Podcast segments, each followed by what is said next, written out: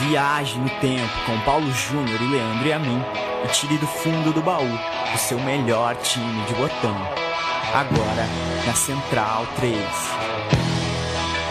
Este é o meu time de botão, o meu, o seu, o nosso uh, podcast de time velho, quadro velho e como diria Naldinho em Boleiros, o problema é o quadro na parede, mas é a solução também. É muito bom falar de jogo velho, de história velha. Uh, quanto mais a gente cava, mais a gente tem para cavar. Quanto mais história a gente conhece, mais história a gente tem para conhecer sempre com meu irmão camarada Paulo Sérgio da Silva Júnior. Em tempos de pandemia, continuamos cada um de um lado. Mas eu ouvi gente falar, viu, Paulo, que a gente melhorou assim, sem se encontrar. Quem falou? Ah, ouvintes. Ah, tá, é. Não, não quer falar quem foi, fala ouvintes e foda-se. Fica por isso mesmo. Cara, assim, a minha vida tá uma merda. É, é aquela coisa, né? Não posso reclamar, mas também não vou sair soltando fogos. Tá uma merda sem grandes reclamações. É... Não tem como ter melhorado, né? Assim, nada nesse meu quarto aqui pode estar tá melhor do é. que o humor na rua, né? Mas brincadeira. Que bom que tá dando para seguir tocando. Cansado, obviamente, mas vamos nessa. Ainda vai longe e o programa não pode parar por isso.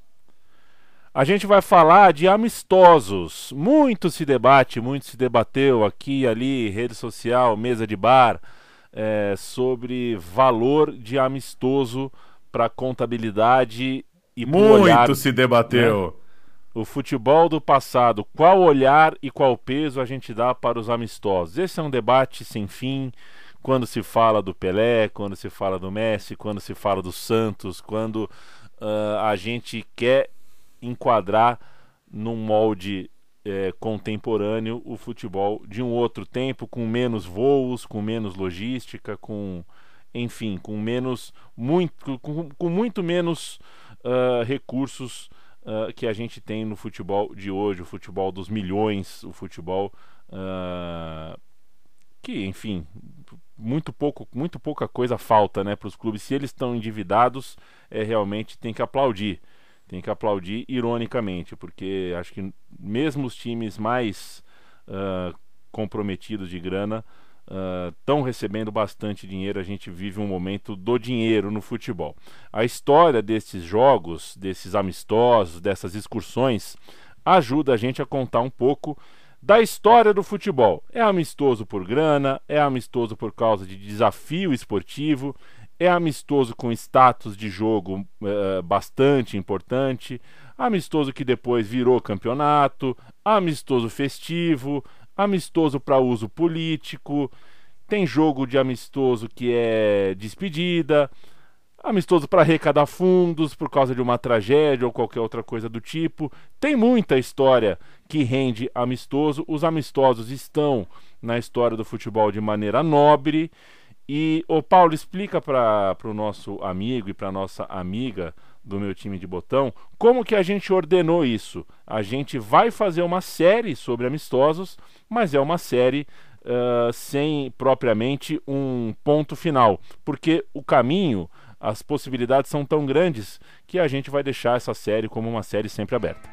Pois é, estamos aqui no meu time de botão Grandes Amistosos do Futebol número 1. A gente vai trazer cinco histórias. Na verdade, eu comecei a elaborar a lista e quando vi, percebi o que eu percebo em todo o roteiro do meu time de botão. Tava grande demais, porque quanto mais mexe, mais coisa tem para mexer, como você disse no começo. Então, a gente vai começar com cinco jogos e eles não têm exatamente uma, uma métrica ali para terem sido escolhidos. O ponto é que eu acho que com esses cinco jogos e com os cinco próximos que a gente vai contar no nosso episódio de número 2, você que está ouvindo primeiro, daqui a alguns dias, daqui a algumas semanas vai ter o segundo, é, a gente vai tentar, por esses jogos, falar um pouco das características desses encontros, né? Cada um desses jogos mostra um pouco o porquê dos amistosos terem ajudado formar a história do futebol. E você falou um pouco no começo do debate que se tem hoje.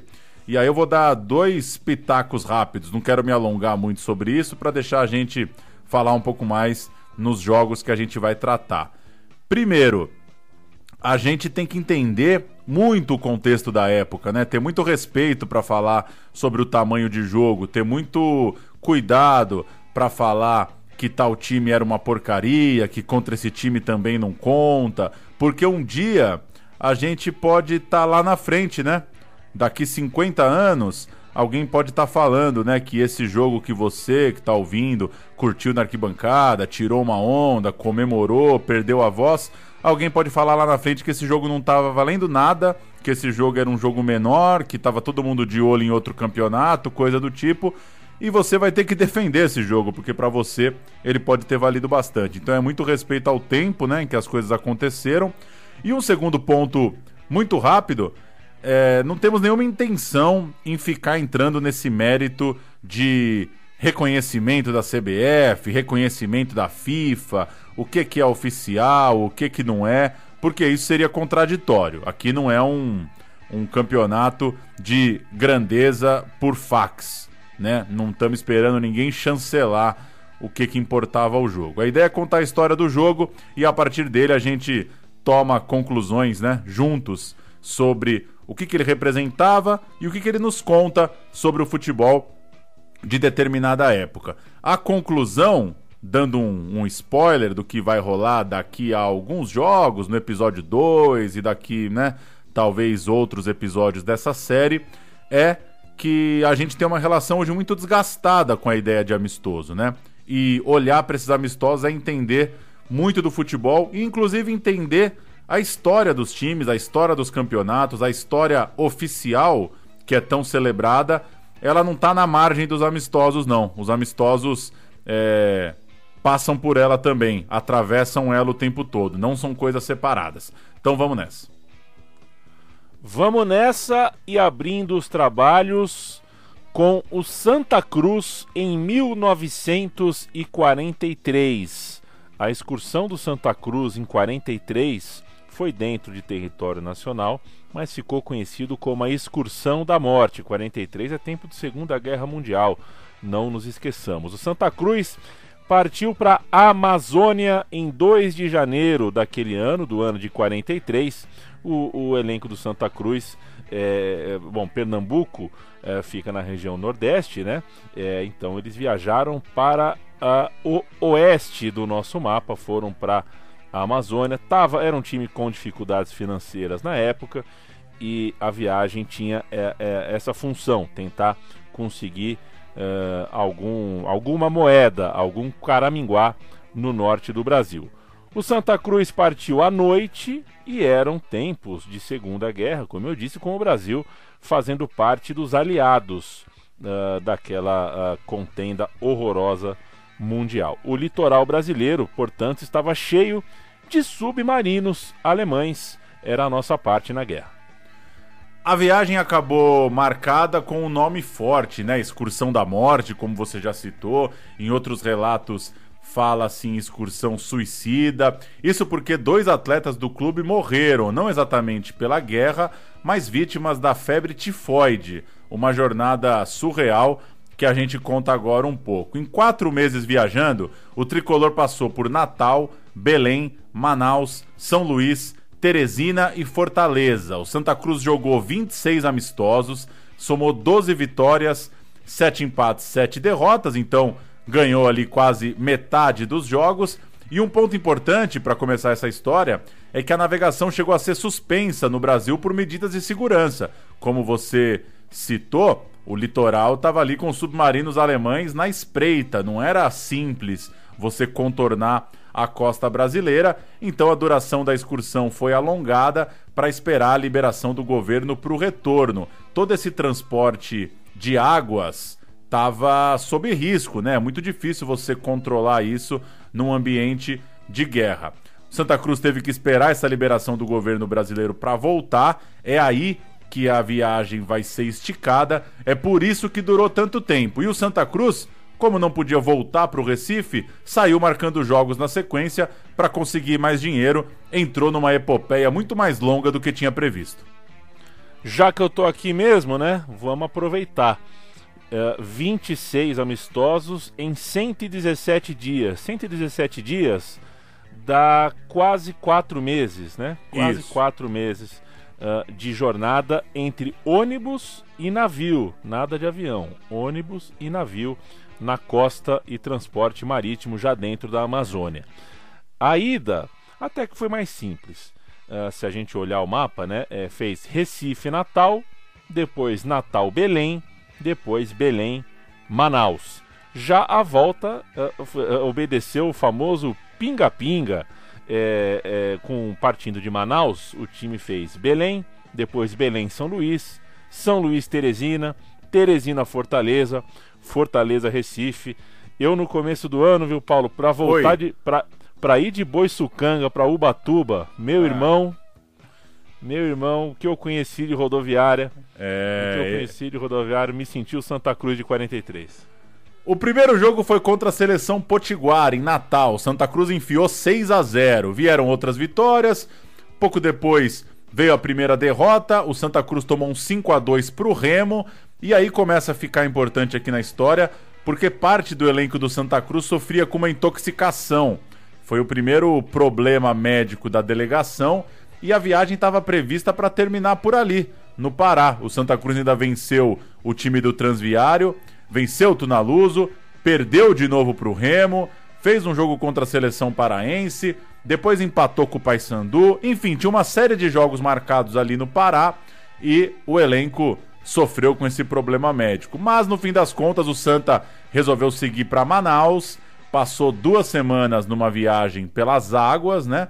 E a delegação encheu a cara com a tripulação. Foi uma viagem bem. é, com né, é, gente comum ali, trabalhadores, nada de separação pro elenco, coisa do tipo. Foi uma viagem bem bagunçada, é, ocupada, digamos assim. Os relatos são de que é, não dava muito para descansar ou coisa do tipo. A tripulação e o elenco do Santa entraram ali numa nos papos, né? Madrugada dentro, vai fazendo amizade, coisa do tipo. Mas finalmente o time do Santa Cruz chegou na capital do Amazonas, fez cinco jogos por lá, ganhou dois. Ganhou uma vez do Rio Negro, ganhou uma vez do Nacional. Com essas duas vitórias e todo esse rolê, o Santa Cruz resolveu ah, dar um pulo ah, na Guiana e no Peru. Só que precisava de uma, de uma autorização que foi negada. Né? A CBD, a Confederação Brasileira de Desportos, brecou. Falou: Santa Cruz já viajou demais.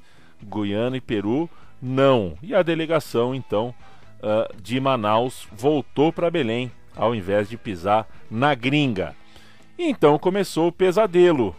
Os jogadores tiveram, eh, a gente já citou a intoxicação, né? Os jogadores tiveram a chamada recaída, voltaram a sentir o incômodo de Manaus, a, a febre chegou, bateu, principalmente o goleiro King.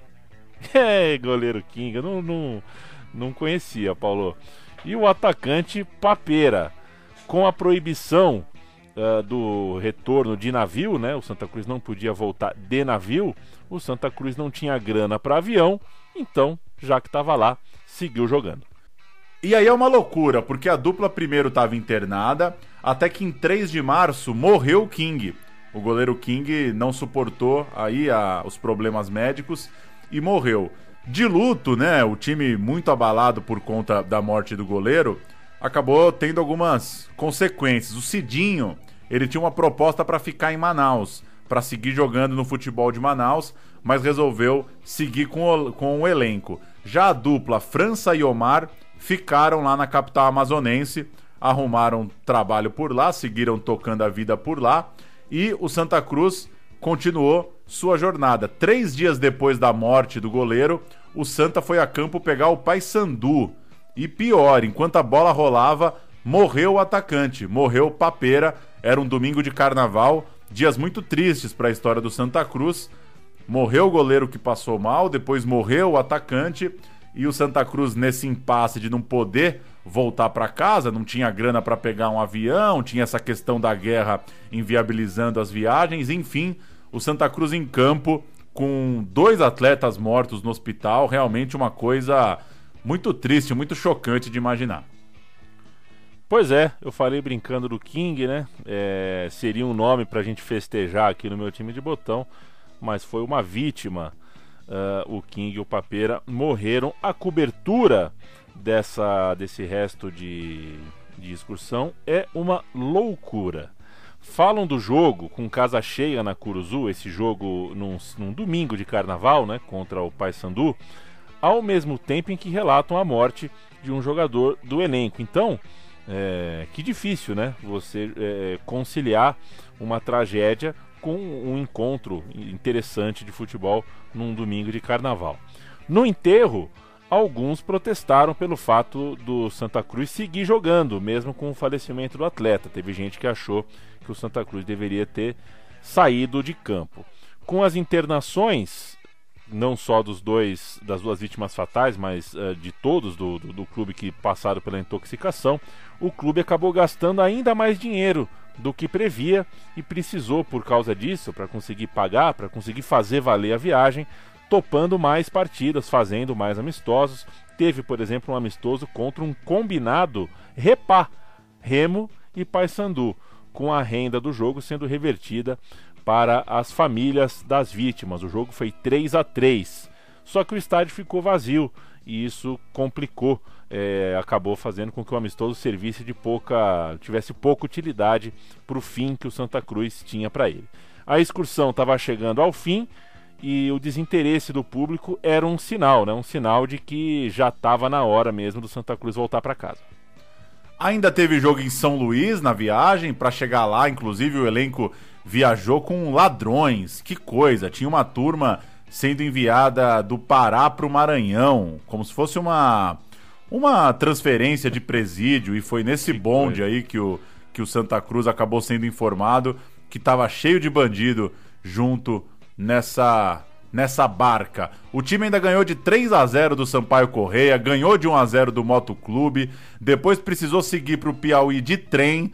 O trem descarrilhou duas vezes, dava tudo errado. O Santa Cruz chegou em Teresina, jogou, fez 4 a 3 na seleção local e aí, já pelos relatos do time completamente esgotado, já no limite, ainda perdeu um jogo para o Ceará 3 a 2 em Fortaleza. Isso já é 25 de abril.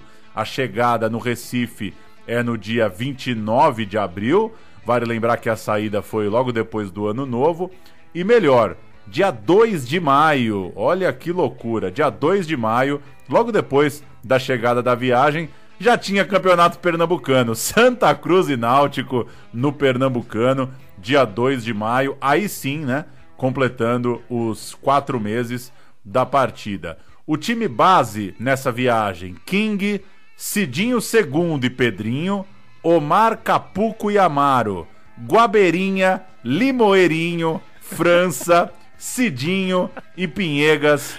Esse era o Santa Cruz. A gente vai ouvir Guabeirinha, entrevistado pelo gigantesco Elvídio Matos na TV Cultura, reportagem de 1992 o Elvídio fez uma linda matéria com o Guabeirinha, com as memórias da viagem do Santa Cruz. É só fazer as contas, né? Se a viagem é em 43, a turma é dos nascida, portanto, ali nos anos 20, até alguns nos anos 10. Em 92, o Guabeirinha já estava bastante idoso. A gente já está quase 30 anos depois dessa reportagem do Elvídio Matos. E só para eu concluir essa parte do Santa Cruz, esse relato é bastante baseado numa reportagem do Globoesporte.com, do repórter Breno Costa, lá do Recife, publicou esse ano um resumão aí de tudo que aconteceu. E o Breno, por sua vez, se baseia muito na matéria da revista Placar de 79. O Lenivaldo Aragão fez a matéria na Placar em 79, talvez o principal conteúdo da época ali que revisitou a viagem do Santa Cruz. Vamos ouvir o Guabeirinha, vive o Vídeo Matos, viva o youtube.com, vamos que vamos. Quando o senhor soube que o senhor tinha sido escolhido para fazer parte da delegação de Santa Cruz, que ia fazer essa excursão até Manaus, o que, que o senhor sentiu, seu Gabriel? Chorei que não conhecia Manaus, em Belém, chorei mais do que nenhum. Por quê? De alegria. Porque eu não conhecia o Brasil, só conhecia Pernambuco, até Alagoas, somente hum. Paraíba, Carvalho. Para mim até Belém do Pará e de Manaus, e é, foi uma alegria que eu chorei, né? Os outros jogadores também tiveram a mesma reação? Não, a mesma reação. Seu Trilho, seu Capeira, seu Lubinho, e Salvador, e viajou pelo Norte, depois foi para a América. Lá naquela época, em 1943, uhum. o ano dessa excursão, o senhor já tinha viajado de navio? Para mim, ser a sua primeira vez? Minha viagem de navio, é, foi em 1943. E fica a dúvida pra gente se despedir desse Santa Cruz, né? O Limoeirinho era filho do Limoeiro? Pois é. O Guabeirinha. Guabeirinha era filho do Guabeira? Geralmente é assim, né? Geralmente, Geralmente é, é assim. assim. Você viu que eu o cantei time... o time num 2-3-5, né? 2-3-5. Acertei ali no ponto e vírgula para cantar o time à moda da época. E tenho certeza que em 1943 uh, eh, não dava para você voltar de uma excursão de quatro meses e se jogasse mal contra o Náutico, caiu o técnico, né? Ah, não dava. Não aí você me pegou, hein? O Pernambucano de 43 pode ser um programa em breve. Derrubar o técnico, o cara passou quatro meses longe da família. E só é... pra dizer uma coisa, é. eu falei no começo que os amistosos ajudavam a contar um pouco os porquês, né? Esse é um caso claro de um time atrás de grana, né? Desbravando Sim. o Brasil, marcando o jogo por aí, buscando um calendário maior do que o futebol local podia oferecer. É, então não é que os times estavam se divertindo e, e brincando, ou para usar um termo de agora, né? Internacionalizando a marca. Nada disso. Era grana. Quanto mais você viajava, vai marcando os amistosos, vai pintando ali cachê do jogo e coisa e tal, a cidade se mobiliza, bilheteria, enfim, é meio por isso que o Santa deu esse rolê que acabou muito errado e trágico, infelizmente. E vai forjando história, né, Paulo? É bom, é bom. Sa sair do seu lugar é, te ajuda a forjar é, uma história. Um abraço para todo o pessoal do Autônomos Futebol Clube que viajou certa vez, certas vezes, certíssimas vezes, para Paquetá.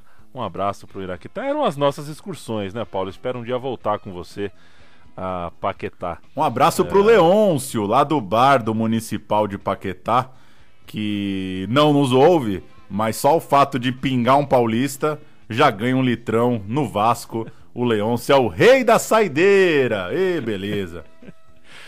Time 2, excursão número 2, o jogo do século.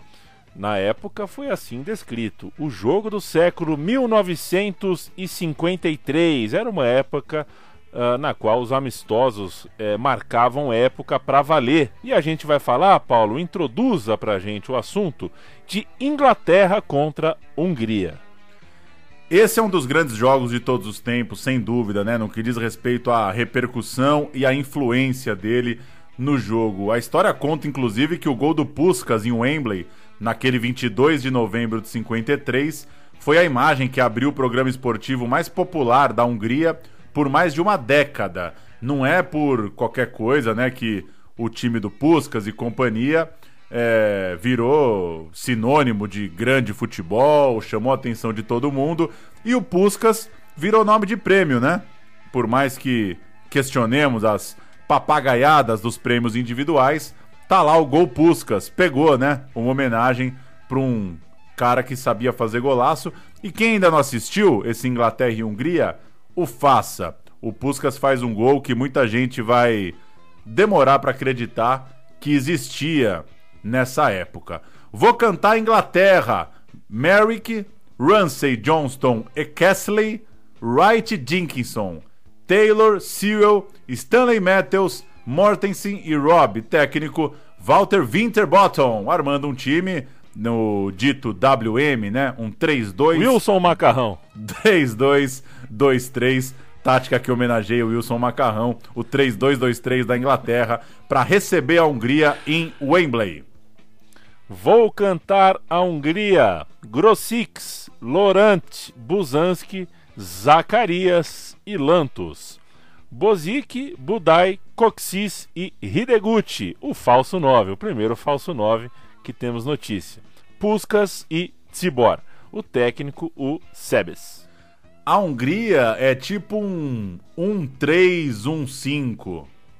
É... Que nenhum, Que que, nenhum prancheteiro esteja ouvindo isso, mas eu definiria a Hungria num 1-3-1-5. A Hungria era campeã olímpica de 52, se preparava para a Copa do Mundo de 54, claro, uma das grandes favoritas para a Copa do Mundo de 54, e no final do ano de 52, a Hungria estava muito bem, né? Vinha numa sequência invicta, jogando muita bola, ganhou da Suíça, ganhou da Tchecoslováquia. O ano de 52 foi um ano para a Hungria de 10 jogos e 10 vitórias. Era um time avassalador, era difícil imaginar que alguém podia bater a Hungria.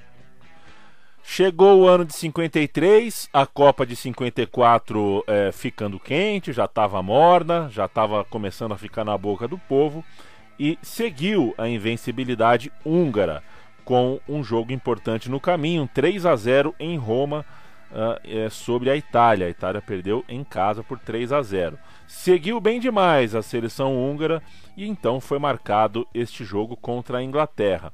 Uma semana antes do jogo, no entanto, teve Hungria contra a Suécia em Budapeste, capital húngara, no qual o time, dizem, uh, uh, disseram depois, né, estava mais preocupado é com o jogo de Londres. Estavam com a cabeça já na outra semana. Então o time entrou em campo desconcentrado, meio aéreo, se poupando. O Puskas errou, inclusive, um pênalti e o jogo acabou empatado em 2 a 2 terminando não com a invencibilidade, mas com a série de vitórias consecutivas. A imprensa, a imprensa húngara é uma coisa impressionante, é uma, uma corneta daquelas. Abriu aspas, é, não vale a pena ir para o Wembley se vocês não conseguem nem uh, fazer melhor do que isso aí contra a Suécia em casa. É, então ficou aquela interrogação uh, na véspera do jogo em Wembley. O time inglês é, nunca tinha perdido para uma seleção de fora ali da, da região, né? Já tinha perdido um jogo para a Irlanda, por exemplo, mas não tinha derrotas para quem vinha de outras partes da Europa, muito menos para, enfim, seleções da, das Américas, por exemplo. E a expectativa era muito alta. Tem um comentarista local na Hungria, o Zepezi. Vou falar Zepezi. Desculpa, Zepezi, vou te chamar de Zepezi. Ele lembra, né? Isso eu peguei na, na biografia do Puskas, Puskas, uma lenda do futebol. Ele lembra que o jogo estava marcado para ser transmitido ao vivo no rádio à tarde, mas já tinha uma reprise programada para as 8 da noite. Ou seja, ele garante que ele tinha certeza da vitória. É, inclusive, é, a Hungria queria vingar uma derrota para a Inglaterra que tinha sofrido nos anos 30. Olha que loucura a lembrança né, do comentarista. Mas vale lembrar então que ele já estava, ele já, né, apesar de ter estremecido um pouco a confiança pelo tropeço contra a Suécia, o otimismo era total. Mas teve um amistosinho, ê, beleza. Teve um joguinho antes. Entre o jogo da Suécia e o jogo bala, teve um joguinho. No caminho para Londres, estava em Paris a, a delegação da Hungria. E aí o treinador, o Sebes, o grande mentor dessa Hungria, ele armou um amistoso contra o time da fábrica da Renault. Ele tinha trabalhado Opa. na Renault. Sebes, Ah, um claro. operário clássico. Marcou um jogo, ó, vai ter um Hungria Inglaterra, mas antes um Hungria e Renault, né? E o Hungria enfiou 13 no time da Renault. Dizem que os caras estavam de macacão e tudo quando embicou o Hideguchi assim na lata da, da fábrica, pegou o chão de fábrica quente, enfiaram 13 nos caras. E chegando na capital inglesa tinha todo um climão. Primeiro eles não puderam treinar em Wembley.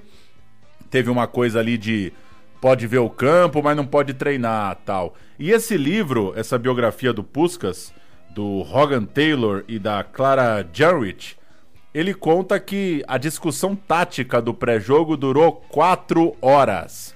O Sebes era um Tá estrategista clássico, né? Uma, uma ideia de um futebol muito bem pensado, né? e ele pegava pesado mesmo. As palestras antes do jogo eram grandes debates. Muita tensão na ida para o estádio, muita expectativa. O time húngaro, apesar de campeão olímpico, estava nervoso. Era um jogo, né, muito pesado, mas deu tudo certo, como a gente vai contar já já. Será que na Hungria o, o, o equivalente ao jogo contra o exército do Pelé jogo no exército do Pelé é o jogo contra a fábrica da Renault? Ah, deve ter, deve ter deve um xarope ser, né? lá que fala que o Pusca só fazia gol nas fábricas do Na que o Sebes trabalhava. Ah, esses gols nas fábricas do Sebes aí é fácil, né? O fato é que em Wembley o Hideguchi abriu o placar. Que vontade que eu tinha de ver o Hideguchi. É um dos caras que mais me fascina, assim. Queria ter visto. Ele abriu o placar com um minuto de partida. O Sewell empatou pouco depois e a Hungria então uh, partiu com Hideguchi, Puskas e Puskas uh, dilatou o placar com estas três, uh, estes três tentos, dois do Puskas, um do Hideguchi. Mortensen diminuiu e o intervalo, portanto, tinha no placar a contagem de 2 para a Inglaterra, 4 para a Hungria. Volta do intervalo, Bozic marca Hideguchi marca também, o Ramsey desconta para não ficar tão feio de pênalti e o placar final é um chocolate mesmo assim. 6 para a Hungria, 3 para a Inglaterra. Vamos, vamos ouvir? ouvir? É isso, os, os isso, dois gols nessa. do Puskas no primeiro tempo. É, quando a Hungria abre ali, né, para 4 a 1 e praticamente mata o jogo. Lembrando, claro, a expectativa foi até a página 2, né, em 54. A Hungria fez uma grande Copa do Mundo, atropelou quem vinha pela frente até a virada para a Alemanha na grande final. Essa gigantesca Hungria, essa altura, todo mundo já deve saber, obviamente, não bateu campeã do mundo. Vamos ouvir os gols do Puskas. The outside left Seabor, right over on the right wing. Oh, a lovely goal!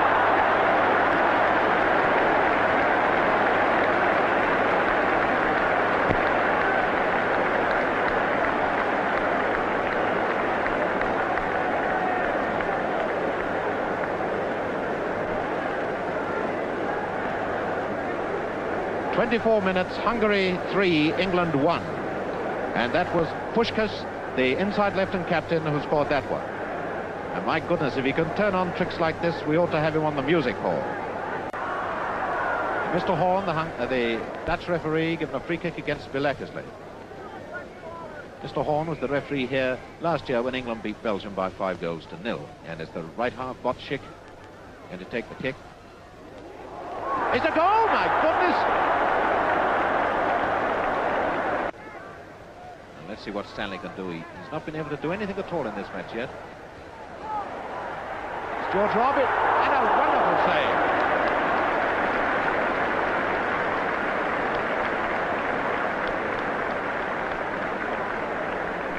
O jogo do século que não deu em Copa do Mundo. Este foi o Inglaterra e Hungria de 53. A Hungria no ano seguinte perderia a final para a Alemanha em 54, graças às chuteiras da Adidas.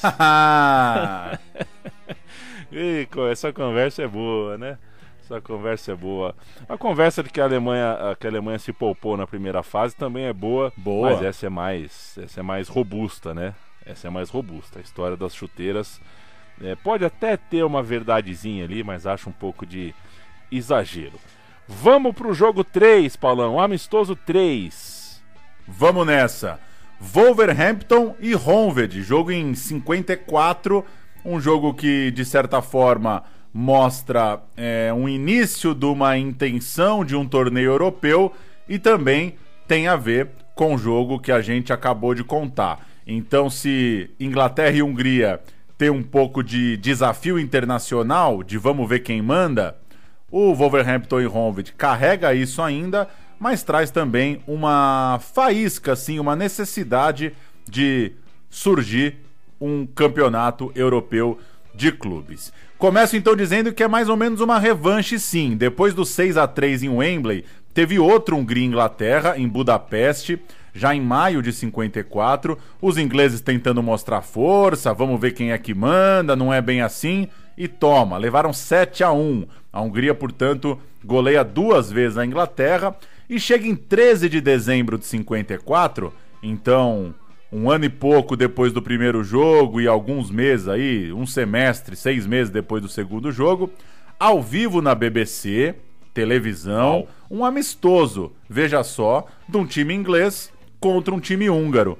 De certa forma, continuava a rivalidade que as seleções tinham deixado. O Wolverhampton era campeão inglês da temporada 5-3, 5-4. Para quem pensa que o Wolverhampton é, é, é, é, é o de hoje, né? Embora hoje tenha feito uma boa temporada aqui em 2020, mas na época era o Bam Bam Bam do pedaço, estava liderando a campanha que estava em andamento naquele inverno, então estava rumo ao bicampeonato inglês, enquanto o Honved, do outro lado do campo, era, claro, uh, o campeão húngaro, base da seleção, o time uh, cuja fama chegava bem mais cedo ao estádio do que os jogadores e que alcançava a marca de 100 gols naquela campanha de 54. Era o ataque dos 100 gols, cheio de jogadores estelares que estavam uh, na Copa do Mundo de meses antes. O time inglês estava numa boa fase em amistosos internacionais também e chegava agora para a partida que era a prova da grandeza, né? É, se ganhar do Honved, aí é o peixão completo e eles colaram com Williams, Stewart, Shorthouse, Slater, Wright, Flowers, Hancock, Broadbent, Swinburne e Wilschlau, além do Smith, o técnico Stan Cullis. É, cê, você tá na casa da sua mãe, né, nesses dias, né, Leandro? Eu tô. O que, que tô. ela acha de você falando essas coisas assim? Como é que é? Você tá fechado? É. Tá, tá, Não, tá é... naturalizado, assim. Meu filho trabalha com um negócio de rádio e tá por isso mesmo. É, meu filho conta umas histórias aí. Conta umas histórias. Tá bom. O Ron, ela, ela, não é. faz, ela não faz ideia de quem ouve, é. mas ela sabe que eu conto. O Ron de, de Faragó, Palixco, Kovacs, Bossic, Lohan, Banuai, Budai, Coxis, Manchos, Puskas e Cibor, o técnico, era o Calmar. O jogo foi na casa dos ingleses, eles não são bobos nem nada, e os visitantes, ao melhor estilo do futebol húngaro da época, né? Um futebol. A seleção era muito marcada por isso, né? De começar num ritmo muito forte, de fazer muitos gols no começo dos jogos, e foi isso que o Ronvad fez, 2 a 0 com 14 minutos. Aí, né, já veio aquela dor de cabeça Lá vem eles de novo, né? A seleção tomou seis outro dia, tomou sete. Os caras ganharam a Olimpíada outro dia. Mesmo tendo, perdendo tendo perdido a Copa do Mundo, a Hungria, né? O futebol da Hungria gerava um respeito.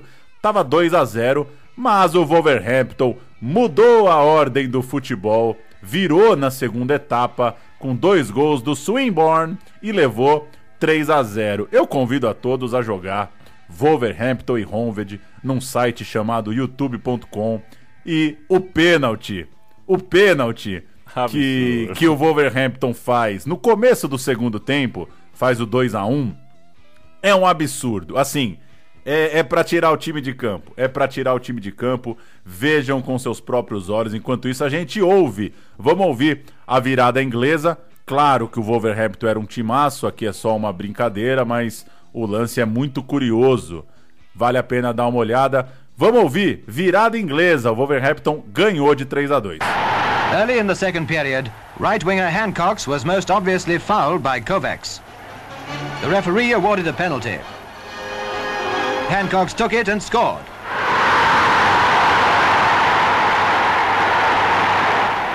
For Wolves, the prospect had now brightened and they kept at it hammer and tongs. In the 76th minute, Swinburne equalised.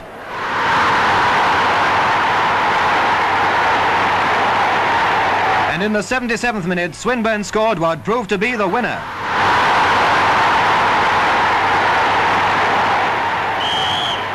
A tremendously dramatic finish, and what a triumph for Wolves, conquerors of Spartak and now of Honved.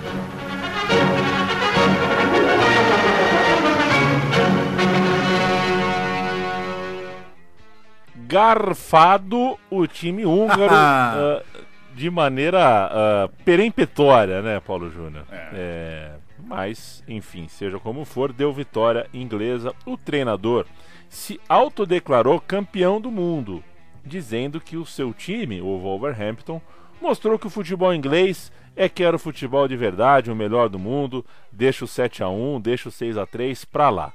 Na crítica mais sensata, na crítica mais profissional, é, o papo uh, que, que surgiu era de que, calma lá, o time não era assim tudo isso, afinal de contas o pênalti foi absurdo e tinha um tal de Real Madrid, tinha um tal de Milan, né? É, antes de ser campeão do mundo era preciso testar a força em outras uh, freguesias. E dessa, dessa conversa, desse papo, dessa crítica, desse olhar sobre é campeão do mundo, não é? Como que a gente mede essa força de maneira mais ampla?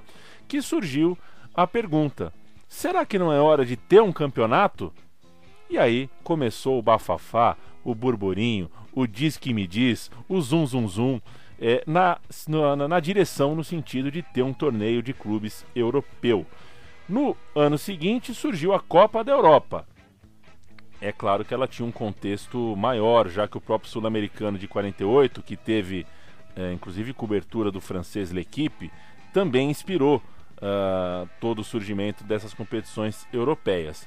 Mas, enfim, era um momento de armar um campeonato, ele estava esquentando e é impossível não dizer que esse Wolverhampton versus Honved não ajudou na criação da Champions League. Pois é, um momento é, sempre citado sul-americano de 48, porque ele foi um exemplo né, de que já estava rolando alguma coisa na América. As próprias edições da Copa Rio, né, é, realizadas também. É curioso você pensar que estavam rolando esses campeonatos e não tinha um campeonato na Europa, né? Então, com esses exemplos e com essa repercussão de um duelo Wolverhampton e Honved, a galera se deu conta que precisava ter mais jogo desse tipo. Mas olha que cagada, né? O Chelsea foi o campeão inglês no, nessa temporada, deveria ser o representante da Inglaterra no primeiro ano da Copa da Europa, o, o 5556, mas no fim acabou não indo porque a Federação Inglesa achou que ia atrapalhar o calendário local, vamos ver direito, no meio da, do campeonato inglês ficar viajando para jogar contra o time não sei da onde, não sei da que lugar. Muito louco, né? Um, um drama para inventar um campeonato e quando inventa não é todo mundo que quer ir. Isso é uma rotina, né? Isso aconteceu em Copa do Mundo também. É normal, né, que o, o começo dos campeonatos encontre resistência de alguns clubes. Agora a gente e vai. Na Inglaterra, ah. né, Paulo? Você me desculpa. Na, na, na, história do futebol, a Inglaterra tem vários exemplos desse. Né? A Inglaterra muitas vezes uh, foi a última a aderir a determinadas coisas. Tava todo mundo dizendo que a Copa do Mundo era legal, mas para a Inglaterra não era tão legal. A Champions League a mesma coisa, enfim. É, tem uma tem uma, uma, uma repetição de história nisso, tem uma, uma lógica aí e o futebol inglês, de certa forma, mostra também um pouco da, da do jeitão inglês de olhar para o resto do mundo, né? Naquela época, principalmente, tinha uma coisa de autossuficiência uh, moral, competitiva ali, que uh, atravancou um pouco, atrasou um pouco a participação e a chance dos times ingleses desfrutarem uh, do mundão, né? Do mundão, no caso de um campeonato como Hoje é a Champions League, na época era a Copa da Europa. Pois é, a gente fecha essa história. É, vai ser difícil entender, eu confesso que meu inglês não foi capaz de entender os detalhes. É o programa de rádio The Goon Show, um programa muito popular, um show de humor bem popular na BBC, na rádio na época. E rola uma piada, os personagens é meio que uma sketch ali de humor, os personagens estão num trem e de repente uma senhora faz uma pergunta para alguém que parece ser um fiscal do trem, algo do tipo. Pergunta: cadê o garoto? É, e aí o, o cara responde: ah, joguei ele para fora do trem, alguma coisa assim. E aí alguém fala: pô, mas lá, no, lá fora tem muitos lobos. Tem os lobos, né? Uma referência ao Wolverhampton. E aí o cara responde: Nem me fala de lobo, eu sou húngaro. E aí só sobe aquele som de gargalhada e tal, que ilustra bem como né, um amistoso virou piada numa esquete de humor muito popular, né? Ou seja, o jogo repercutiu e muito. Foi muita coisa pro Wolverhampton mostrar pro Honved que tinha qualidade dentro da sua casa, conquistar essa virada. Sobe o som aí do The Goon Show. Vai ser difícil de entender. Eu espero que a nossa audiência qualificada tenha ali seus gato pingado inglês fluentaço. Solta aí.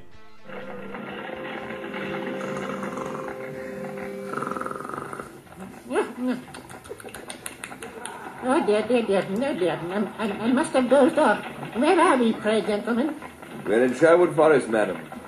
Pity you're not younger. Yeah. Oh dear, what's become of the long, thin lad? I threw him out of the coach a mile back. Whatever made you do that, sir? I don't know, just high spirits, I suppose. Poor, poor lad. Lost in the forest. The wolves will get him. Please, don't mention the wolves. Why not? I'm a Hungarian.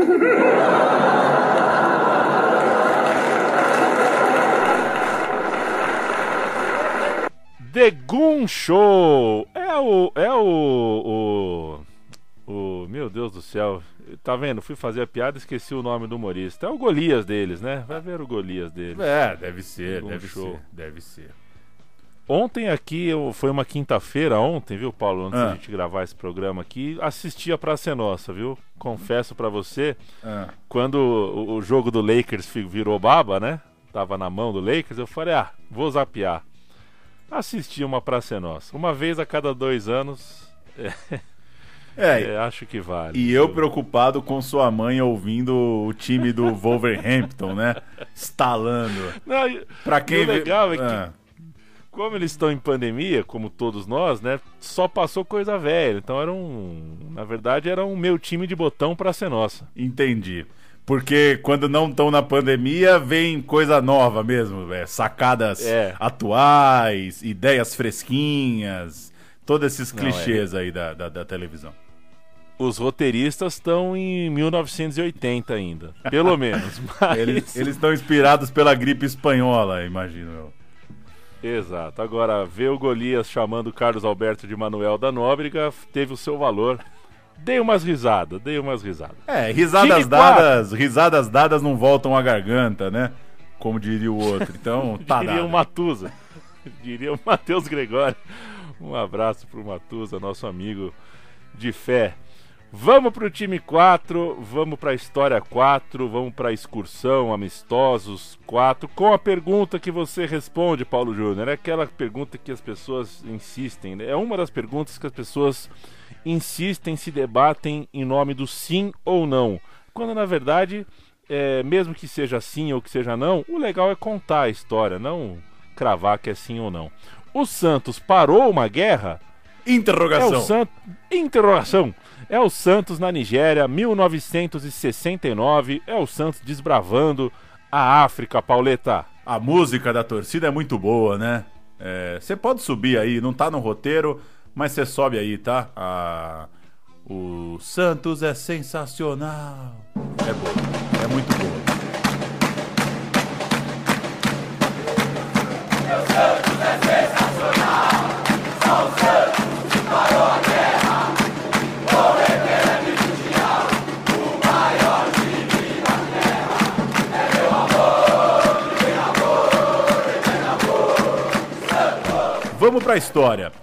Janeiro de 69, o Santos joga o torneio início no Campeonato Paulista no Parque Antártica. Saudoso torneio início. Quase não pegamos, né? Me lembro de um nos anos 90. Acho que um. É, Acho É, que eu peguei um. pegamos a raspinha, né? O Santos Que a jogou. portuguesa, que a portuguesa ganhou com uma camisa quadriculada. Esse mesmo, esse mesmo. O... E passou, né? Passou. É, um jogo atrás do outro. Muito louco. Santos. eu assisti com eu, eu assisti com o falecido Tocal, meu amigo, que torcia pra portuguesa. E teve o debate, né? É campeão paulista ou não? Pois é. O Santos jogou o torneio início do Paulistão no Parque Antártica, janeiro de 69, isso era dia 12 de janeiro. E no dia 17, o Santos já estava na África, começando mais uma de suas excursões. Venceu por 3 a 0 a seleção de Pointe-Noire. Não vou falar aqui a pronúncia correta, obviamente. Ponte Preta. Do... É Ponte Preta. Do Congo. Lá no Congo. Isso é janeiro de 69. Então, Pelé já é o Pelé. Ainda é antes do Tri, claro. Só que a essa altura o Santos já é conhe muito conhecido no mundo inteiro. Já tá tudo consolidado. Só faltam as cerejinhas na carreira do Rei. É um Santos muito conhecido, dando mais um rolê por aí. Depois o time paulista bateu a seleção do Congo e a gente fala mais adiante do Congo, é nossa segunda história dentro dessa história. Bateu a seleção da Nigéria e aí chegou para um amistoso muito controverso na cidade de Benin, na Nigéria. Isso é 4 de fevereiro. A princípio, a excursão deveria ter terminado alguns dias antes em Moçambique, mas o Peixe aceitou um convite do governo da Nigéria. É, o governo chamou o Pelé e, sua, é, e seus parças e o Santos Futebol Clube para jogar contra uma seleção regional do centro-oeste do país. E é aí que começa a história. A gente bate na aquela vinhetaça do Ratimbum, né? Senta que lá vem história. A Guerra Civil da Nigéria, que também é conhecida como a Guerra do Biafra, acontecia naquele período. Estávamos em pleno período de guerra naquele território, um território chamado Biafra, que se autoproclamou independente em 1967, dois anos antes. Portanto, com essa autoproclamação, começou um conflito na região que duraria até o ano do Tri, até 1970. Então, na memória da delegação Santista, o papo era de que a organização do jogo garantiu que seria promovido um cessar-fogo para o elenco poder ir do hotel para o estádio com segurança. Ou seja, como ficou famoso aí na música, era o Santos parando a guerra. Ó, segura, porque o Santos vai passar para ir para o jogo. E aí, entre uma pesquisa que é muito importante nessa história, que é do professor Zé Paulo Florenzano, os artigos estão disponíveis lá no portal Ludopédio e que são textos muito legais, cara. O Florenzano foi para a África pesquisar essa história, é, foi atrás de praticamente todo mundo que poderia ter um testemunho para contar e traz algumas coisas bem interessantes sobre o que rolou. Vale destacar que o único jornalista brasileiro presente, o Gilberto Marques, enviado do jornal A Tribuna, relatou que foi decretado feriado no dia do jogo. Isso tá lá no jornal. Vai, ter, vai ser feriado porque o Santos vai jogar.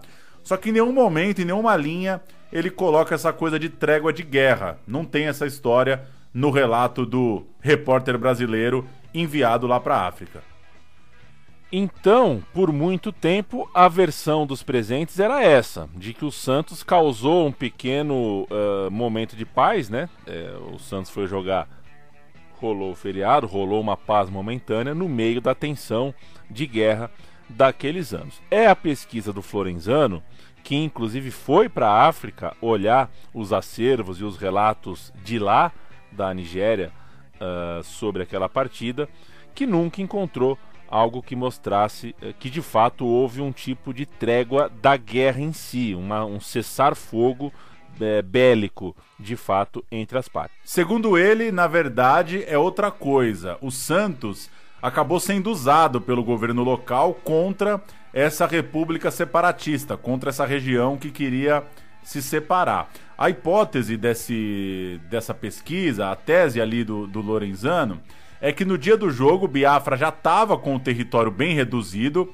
sem saída para o mar, já cercado, e Benin estava mais distante, né? ficava coisa de 130 quilômetros. Então, o local do jogo não estava exatamente em disputa, mas o que o pesquisador acredita é que o governo nigeriano usou o jogo para mostrar para o povo ali na região que tudo estava sob controle. Olha, quem está com medo, por acaso, de que aqui o bicho vai pegar, de que os caras vão se tornar uma região independente, coisa do tipo, relaxa, as coisas já estão asseguradas é meio que dizer que estava tudo voltando mais ou menos como era antes, inclusive já dava para receber o grande time do mundo. Em campo, deu Santos 2 a 1, aquele timaço de Gilmar, Ramos Delgado, Lima, Pelé, ganhou. Os gols foram de Toninho Guerreiro e Edu. E só para completar, eu disse que depois a gente voltava a falar do Congo.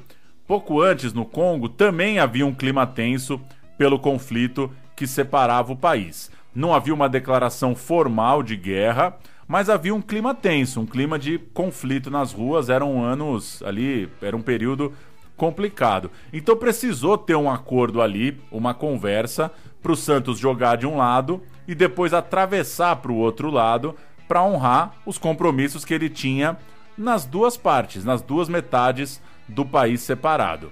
Tinha um conflito entre esses dois lados, né? De um lado estava a cidade de Brazzaville, onde o Santos jogou dia 19 de janeiro. Do outro lado estava a cidade de Kinshasa, onde o Santos jogou em 21 e 23 de janeiro. Então, se não tinha uma guerra exatamente rolando, teve uma treta diplomática ali para ser resolvida. Alguém teve que falar com alguém para o Santos poder atravessar. Ainda assim, há quem diga que depois que o Santos foi embora, voltou uma guerra. É, esse trabalho já citado, a pesquisa do Florenzano, vai nessa linha de que essa travessia de uma margem para outra do rio foi acertada entre as partes, né? O transporte estava suspenso, do mesmo jeito lá que o Santa Cruz não podia ir para o Peru, dar a volta pelo litoral, aqui o Santos não podia atravessar de um lado para o outro do rio e teve um acerto ali. Olha, os caras marcaram um jogo do lado de lá.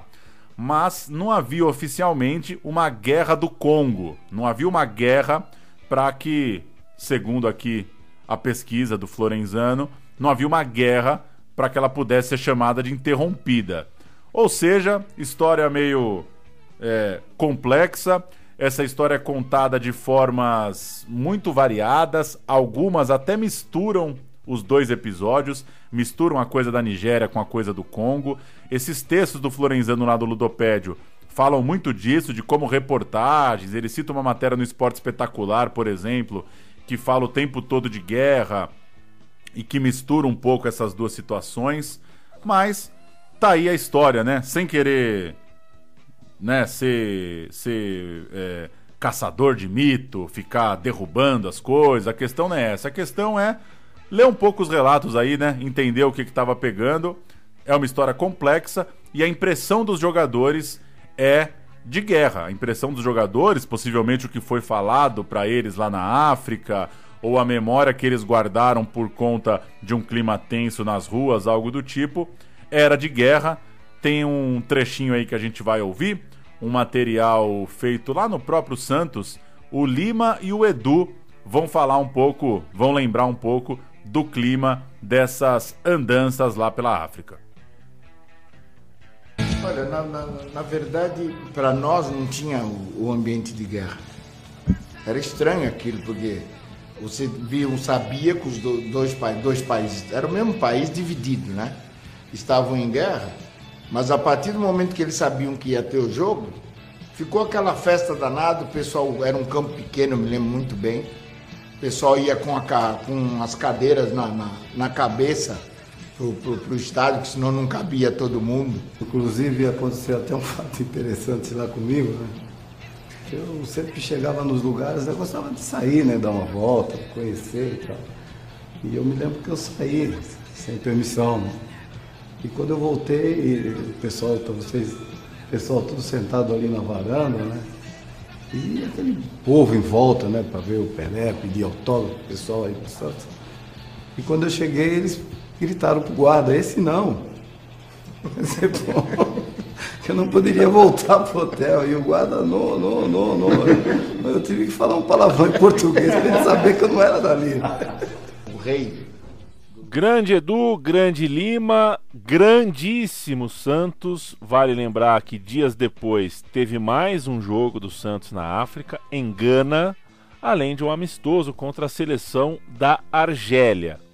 Cinco dias depois, o Peixe já estreava no Campeonato Paulista de Futebol contra o 15 de Piracicaba. O jogo foi 6 a 2 e no vestiário a resenha deve ter sido maravilhosa, né? Ainda com muita coisa para dividir, para contar, as piadas internas, as conversas de Gana, Nigéria, Congo, Argélia. Belíssima viagem, belíssimo rolê do Santos, é, que só engrandece ainda mais a história daquele que é, para mim, o maior time de futebol da história do esporte. Somos dois. Time 5, Pauleta. Torneio do Povo, 7-1, 7-2 e 7-3. Começo dos anos 70, campeonato que reunia, uh, abre aspas, as maiores torcidas do Brasil, fecha aspas. E aí o amigo e a amiga perguntam: Mas se é torneio, como é que a gente está falando de um programa sobre amistosos? É o tipo de contradição que o contexto ajuda a gente a explicar. O torneio do povo é sim mais ou menos um campeonato, dá para chamar.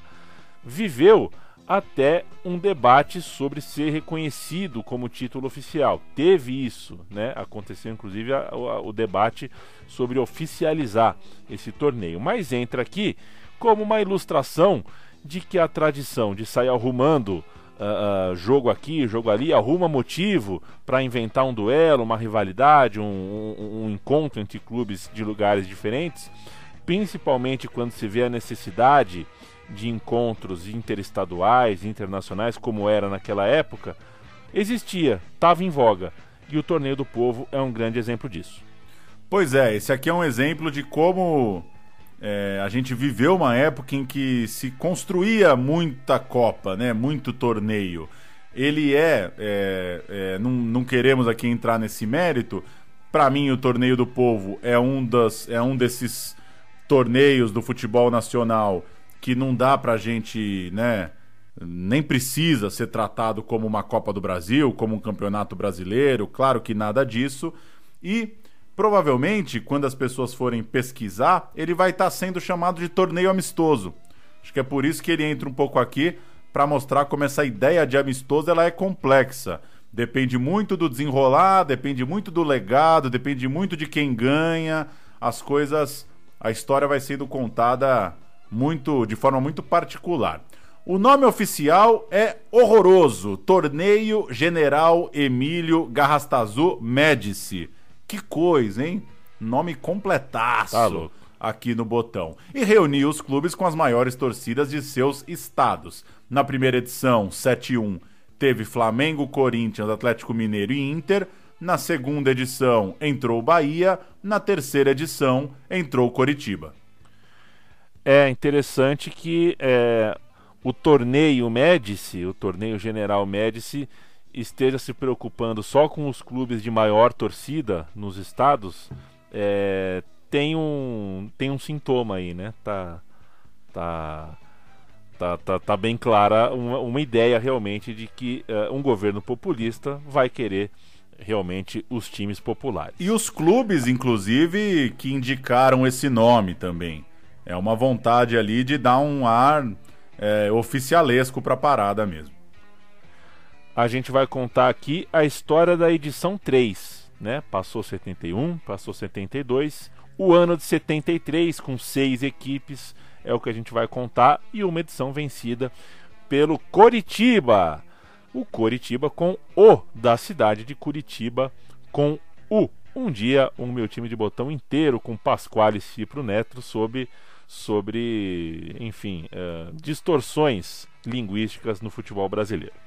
Por conta dessa conquista, que o hino do clube, inclusive, é, cita, né? O hino do, do, do, do, Curitiba tem a expressão campeão do povo por causa dessa, dessa, desse torneio de 73. O troféu é sim muito celebrado até hoje na história coxa branca.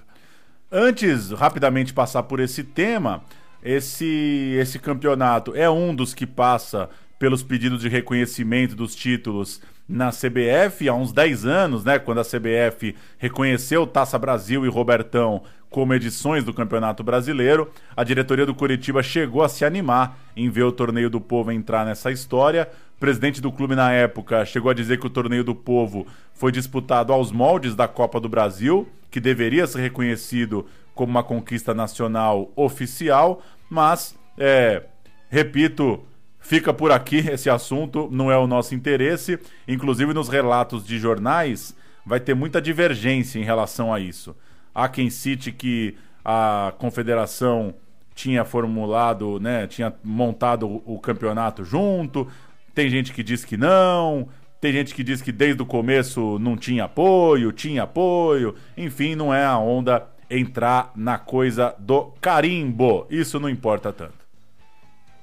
Vamos para a edição 73, Torneio do Povo, e o Coxa era o bicampeão estadual. O Paraná tinha dono, meu camarada. Quinto lugar no Brasileirão e dono da famosa fita azul. Este era o Coritiba de 73. É um time então bastante premiado. Era aquele prêmio concedido aos clubes após excursões que terminavam com sucesso, para quem se pergunta sobre o que era o Fita Azul. Né? O Fita Azul era mais uma honraria do que uma competição com final, semifinal e fase de grupos. E o Curitiba foi um dos clubes que passou por excursões sem derrotas e por isso ganhou o Fita Azul. Mais um, é, mais uma demonstração de que as excursões tinham é, importância, tinham a sua relevância. Não, não tinha final e semifinal, mas tinha o prêmio da honraria.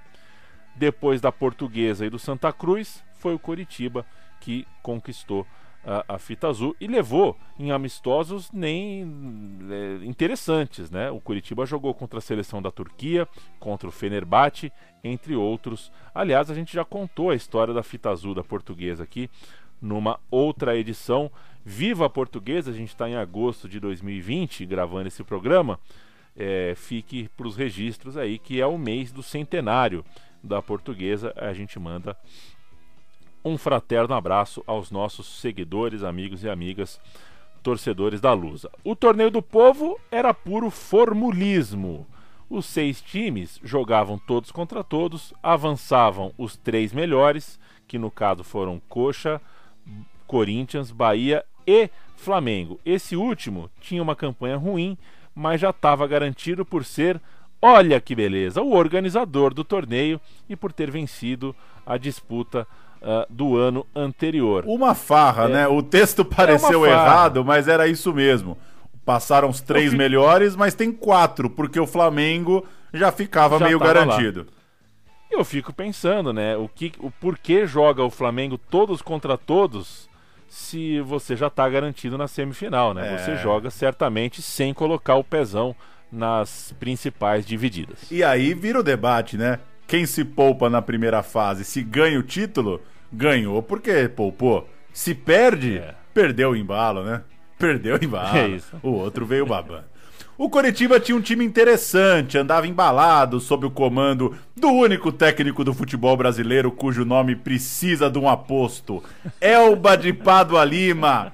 Otim. Otim. Não é Tim, é Elba de Pádua Lima. Otim. Otim. Nesse quadrangular, amigo de Zé Trajano, né? Amigo Amicíssimo de Zé Trajano. Trajano já contou boas histórias do Tim.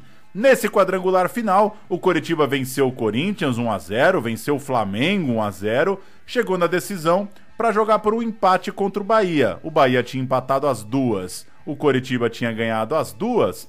Vitória valia dois pontos ainda na época, então o Bahia tinha dois, o Coxa tinha quatro, jogava por um empatezinho na Fonte Nova. 21 de março de 73 eu vou cantar o Bahia. Zé Luiz Ubaldo, Washington, Roberto e Romero, Baiaco e Fito, Natal, Douglas, Picolé e Peri, entrou o João Daniel. O Coritiba, campeão.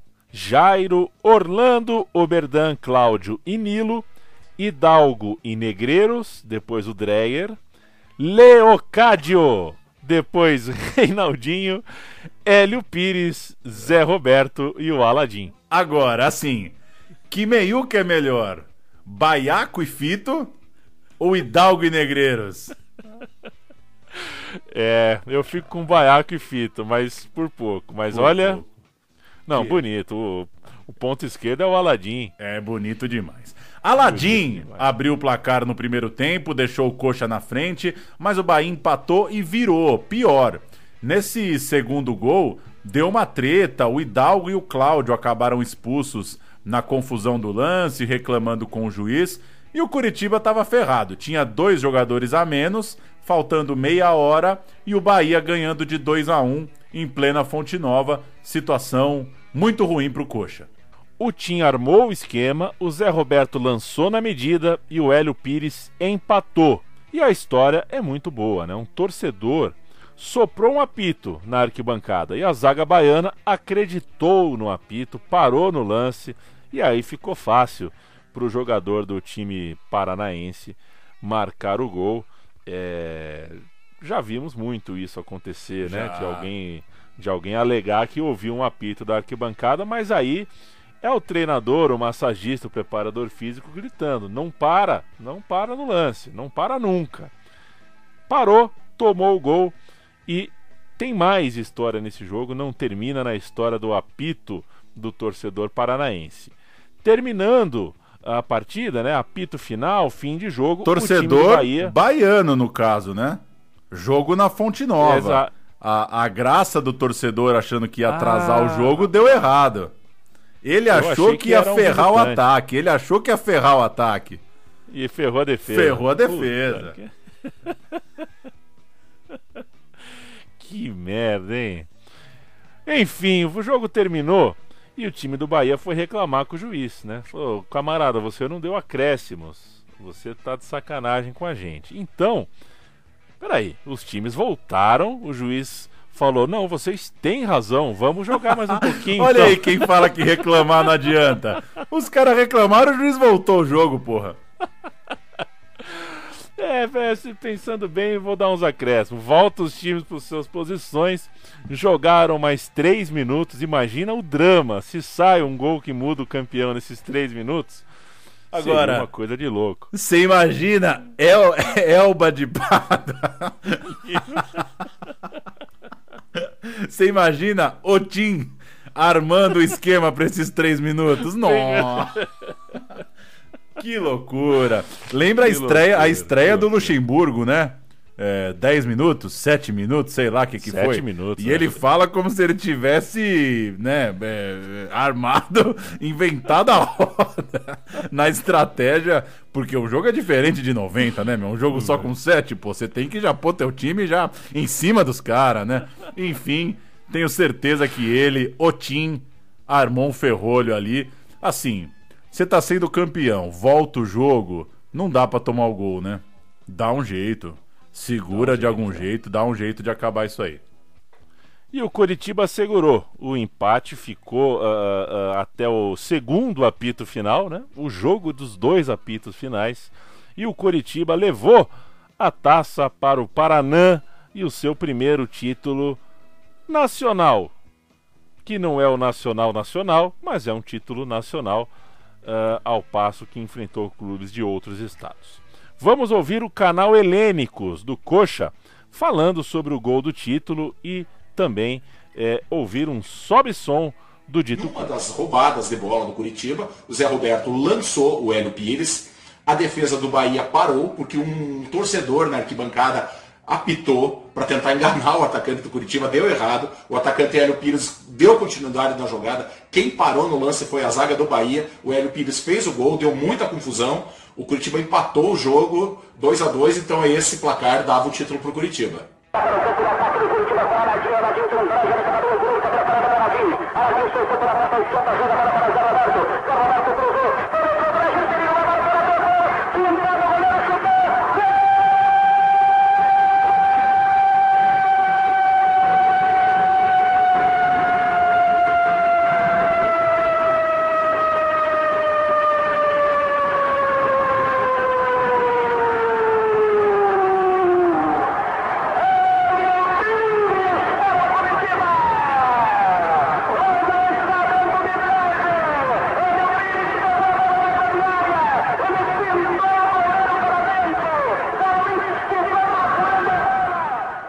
Vale lembrar, né? é, claro que a gente já falou as datas.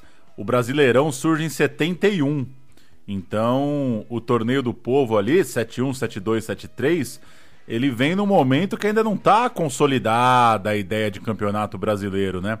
Então é um título importante, o Coxa se orgulha demais de ser o, né, o time que primeiro levou uma conquista nacional para o estado. Não é pouca coisa não, não é de se desmerecer, mas aí eu acho que não precisa, é, não precisa da entrar no Wikipedia, não precisa mudar de nome, não precisa do carimbo de alguém lá de gravata, de um prédio, para dar valor para o campeonato. Né? Acho que está tudo bem. É o torneio do povo, é um torneio que não corresponde aos torneios que a gente tem hoje e é uma conquista muito legal do Coxa. E você gosta do hino do Coxa, Paulo? Gosto. Você não pode falar que não. Não vai falar que não, né? Não, agora, agora que o, o, Ibope subiu ó, no Paraná, ó, tá estourando. estourando. Eu não vou falar que não gosto, eu gosto. De norte a sul está brilhando Coxa Branca. O Coritiba é o campeão do povo. Ó, glorioso, como é bom te ver campeão de novo. Acho que é essa a letra. Cantaína a gente sempre erra uma ou outra palavrinha, mas acho que. É agora, é se a defesa do Bahia não dá o milho, termina 2 a 1 um, Claro, ninguém, né, ia crucificar o nosso grande Tim, porque dois a menos na Fonte Nova é. ia ser normal, né? É... que que estaria no hino, hein? O que que estaria no hino se o Coritiba que que não fosse o campeão do povo? Jamais saberemos, né? Jamais saberemos. E muito difícil achar imagens, viu, desse torneio. Dificílimo. Muito, muito complicado mesmo. A gente volta mais e outras vezes contando sempre é, cinco histórias de amistosos. É, a gente contou essas cinco histórias, a gente já tem mais cinco histórias é, feitas. Paulo Júnior é, é o homem que teve esta ideia, já fez o roteiro de uma segunda parte desse nosso meu time de botão amistosos. Mas a gente sabe muito bem que dá para ter 15, 20, 25, 30. A gente só não vai uh, uh, uh, tornar é, tornar essa série fechada porque a gente quer contar outras histórias, então a gente não vai fazer isso com, com um tempo, com o famoso deadline. Né? Então a gente já tem outras cinco histórias, em breve a gente vai publicar. Se você está ouvindo mais para frente, certamente vai encontrar no seu feed, aí, no seu agregador de podcasts, a parte 2. E a parte 3, a parte 4, certamente vem. A gente só não, não fala quando, mas certamente vem porque a matéria-prima existe, né? História de, de amistosos tem. E da minha parte, Paulo, muito saboroso uh, poder aprender e contar essas histórias. E se um dia terminarem os amistosos que a gente tem para contar, é, todo ano tem Juan Gamper, né? Que é um, um aquele jogo que o, o Barcelona né, dá o microfone pro Messi, ele fala para dentro lá, e rola um melão, né? né? Numa dessas ganha de 40 do Santos. É... Enfim, tem dessas também. Tem. Os amistosos continuam, andam num baixo astral danado.